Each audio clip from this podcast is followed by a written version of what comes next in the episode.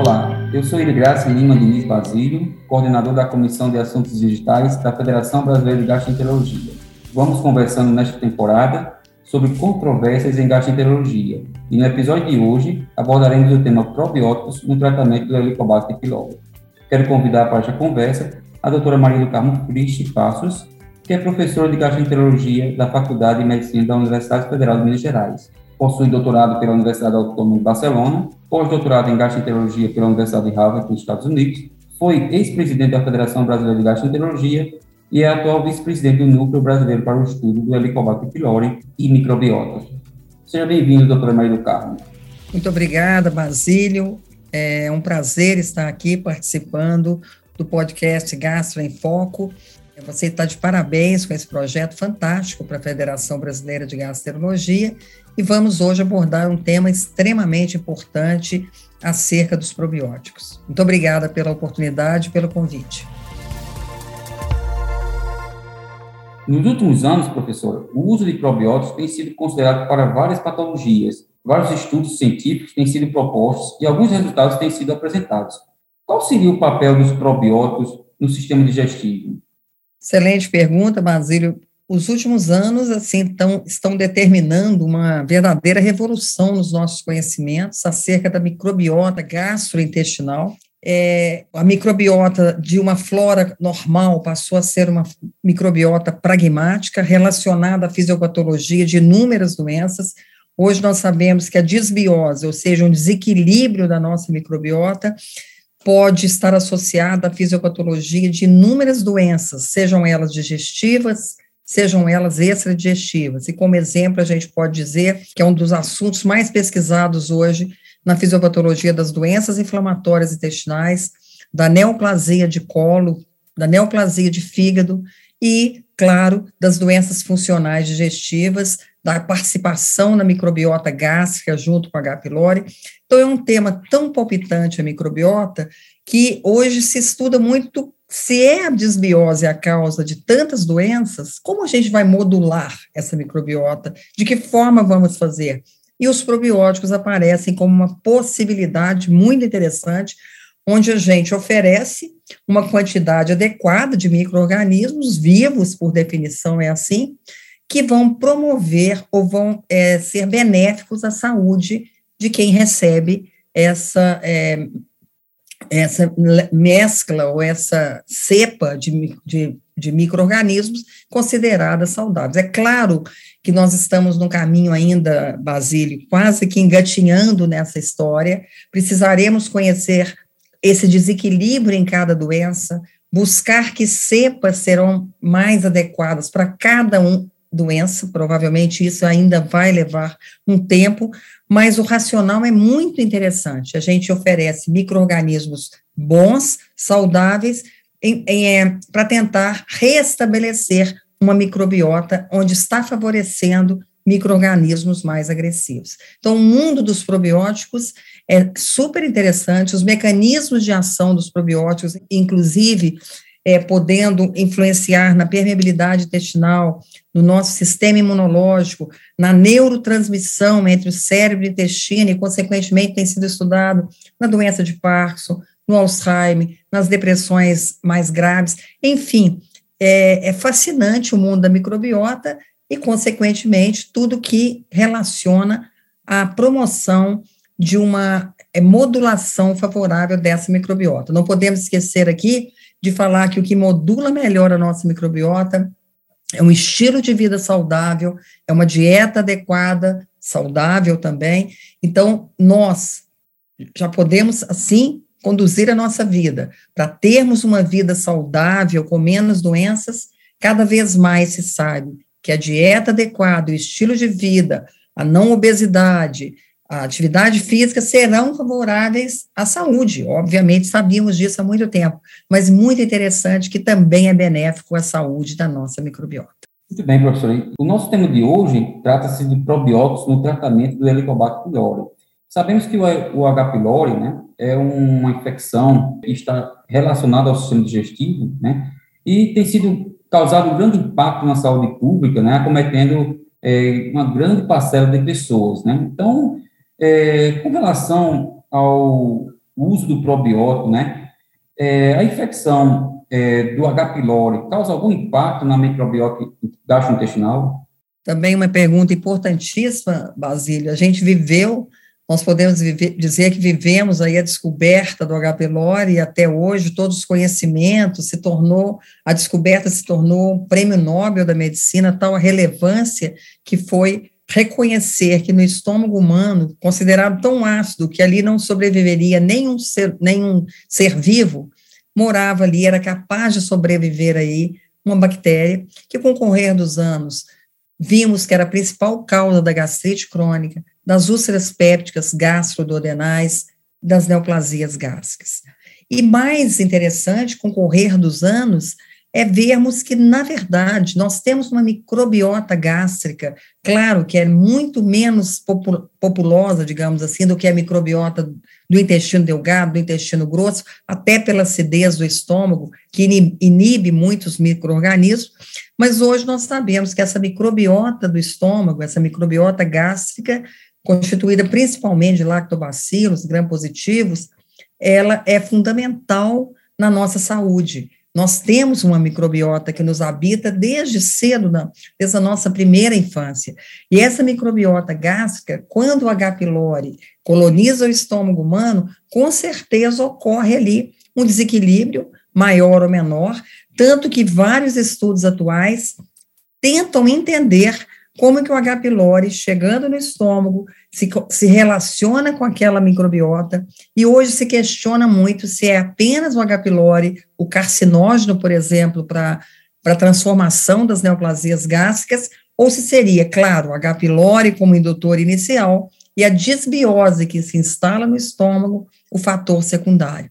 Isso tem sido motivo de inúmeros estudos e pesquisas, claro que ainda sem resposta, o H. pylori continua sendo o fator causal mais importante, fatores genéticos, eh, fatores ambientais, todos eles são considerados, mas entrou uma nova possibilidade, possibilidade de uma desbiose, fazendo com que aquele ambiente gástrico colonizado por uma bactéria agressiva, como H. pylori, levaria ao longo dos anos essa, essa desbiose ser, sim, a causa do, da, da, evolução para metaplasia, displa, é, atrofia, e depois a displasia, e finalmente o câncer do estômago.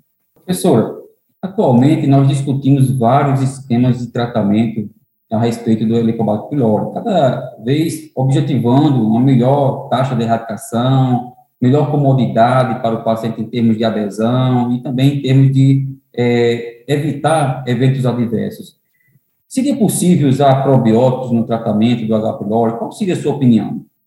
Basílio, esse é um tema ainda bastante controverso, mas como você disse, o tratamento do H. pylori, nos últimos cinco anos, principalmente, viu-se que as taxas de erradicação estavam diminuindo no mundo inteiro, não só no Brasil. Claro, um dos fatores mais importantes talvez seja a resistência aos antibióticos, claritromicina, quinolonas, metronidazol, mas talvez também por uma falta de opção de novos antibióticos, pensou-se, se a gente conseguisse associar micro-organismos saudáveis, como os probióticos, ao tratamento do H. pylori, poderia ser interessante. Qual que seria o racional para o uso dos probióticos no tratamento do H. pylori? Eles são capazes de produzir bacteriocinas e, de, e, e alguns metabólitos da, dos, dos micro-organismos que inibe a atividade ureásica. Um dos, dos mais importantes é, fatores talvez seja a produção de ácido lático, daí seriam utilizados a justificativa mais de lactobacilos e não de outros probióticos como é, Saccharomyces ou mesmo bifidobactéria. Então, produzem ácido lático, podem produzir ácido acético, hidrogênio, com propriedades antimicrobianas. Regulação, do, do, como eu já disse, regulação do sistema imunológico, com algumas vias de sinalização importantes, e efeito anti-inflamatório direto, com supressão da ativação de citoxinas e interleucinas. Esse é o teórico, esse é o que seria o ideal. Nós vamos associar probióticos sabendo que nós vamos estar dando condições favoráveis aos antimicrobianos por uma ação maior. Entretanto, nós temos dificuldades, como eu, a gente já comentou, de encontrar a cepa correta a quantidade adequada, o período de melhor é, reposição desses probióticos durante a terapia anti-H. pylori, de erradicação do H. pylori. Isso mesmo, professora. É, a gente já entende que as evidências científicas ainda não estão claras, né, sobre justamente os benefícios, né, por conta justamente dessa necessidade de encontrar uma cepa ideal, né, mas como a senhora veria né, o, o, uso dos probióticos no futuro, né? Existe uma esperança, né, de encontrarmos, né, o, o ideal para inclusão no tratamento do H. pylori? Basile, vários estudos já publicados inicialmente experimentais, mostrando uma inibição da atividade areásica, posteriormente, a nível clínico mesmo, inúmeros estudos envolvendo muitos pacientes no mundo, mostraram resultados interessantes com algumas cepas, por exemplo, de lactobacilos, vários deles, como o LGG, o Reutério, o Casei, um ou outro estudo com Saccharomyces boulardii, ou seja, precisamos encontrar realmente qual que seria o probiótico, ou seja, a cepa, a quantidade. Existe muita dúvida se a gente começa o tratamento junto com os probióticos, se a gente daria probiótico antes já para adequar uma microbiota mais saudável no estômago, se a gente mantém depois, são perguntas que ainda não existem respostas, embora uma tendência da literatura, a gente vê uma tendência a se usar concomitantemente ao tratamento de erradicação nos 14 dias, mantendo por mais 14 dias. Então, ainda não é uma recomendação de nenhum consenso mundial, nem do europeu, do Matres, nem do americano, nem do japonês e nem nosso no consenso brasileiro, exatamente por essas dificuldades que a gente tem de indicar a cepa, o momento ideal, a quantidade de, de, de reposição. E quando a gente vê, Basílio, os resultados, existe muita evidência na melhora da tolerância ao tratamento, na redução de efeitos colaterais, especialmente diarreia, cefaleia e o gosto metálico que alguns antibióticos usados na erradicação, como metronidazol, claritromicina, podem causar. Então, na redução de efeitos adversos, não existe muita dúvida. Tratamento concomitante ou coadjuvante, digamos assim, com probióticos diminui os efeitos colaterais e, consequentemente, melhora a aderência, que é sabidamente um dos grandes fatores de resistência ao H. pylori, a baixa aderência. Quando a gente vai ver as taxas de erradicação, se realmente com probiótico ou sem é muito diferente, isso realmente tem sido uma grande dúvida na literatura. Alguns estudos encontram resultados muito interessantes, até de forma significativa, mas alguns não. O interessante é que as últimas meta-análises, publicadas especialmente em 2020 e 2021, mostraram resultados favoráveis e o que faz com que a gente tenha, de fato, expectativa cada vez maior diante de resultados é, mostrando essa, não só redução de efeitos adversos, diminuindo os efeitos colaterais, mas também é, melhorando as taxas de erradicação. Você me perguntou se eu uso. Nós temos que pensar muito, né, Basília? Ao associar 14 ou 30 dias de probiótico, nós aumentamos o custo de uma terapia que já é, não é muito barata para o nosso povo brasileiro. Então, acho que é pensar muito. Se o paciente, por exemplo, tem história de tolerar muito mal, de ter diarreia sempre que usa antibiótico, eu acho que é uma ótima opção, porque no sentido de efeito colateral, não tem dúvida que realmente diminui. E, consequentemente, o paciente não para o tratamento, porque muitas vezes ele para por efeito colateral. Então, nós já ganhamos aí uma taxa que seja pequena, mas de aderência maior e, consequentemente, de erradicação mais possível. E se é, o paciente tem realmente dificuldades aí na aquisição dos medicamentos, a gente pode pensar um pouquinho, porque ainda não temos esse consenso, não é uma indicação, não é que eu vou estar tratando muito melhor o meu paciente. Eu talvez possa otimizar o tratamento, otimizar a tolerância e buscar uma taxa de erradicação maior, com certeza. Mas ainda existem essas dúvidas, como eu disse, em relação ao tempo de tratamento, a concentração do probiótico, a duração do tratamento e as cepas, de fato, que serão eficazes e, digamos assim, é, agiriam de forma aditiva, adicionando o efeito dos antibióticos e, e não competindo com eles. Então, assim, eu acho que é tanta coisa nova, tanto, tantos conhecimentos novos que estão chegando nos últimos, digamos, cinco anos, que a gente vai aguardar um pouquinho mais para dizer prescreva ou não prescreva essa cepa neste período, por tanto tempo.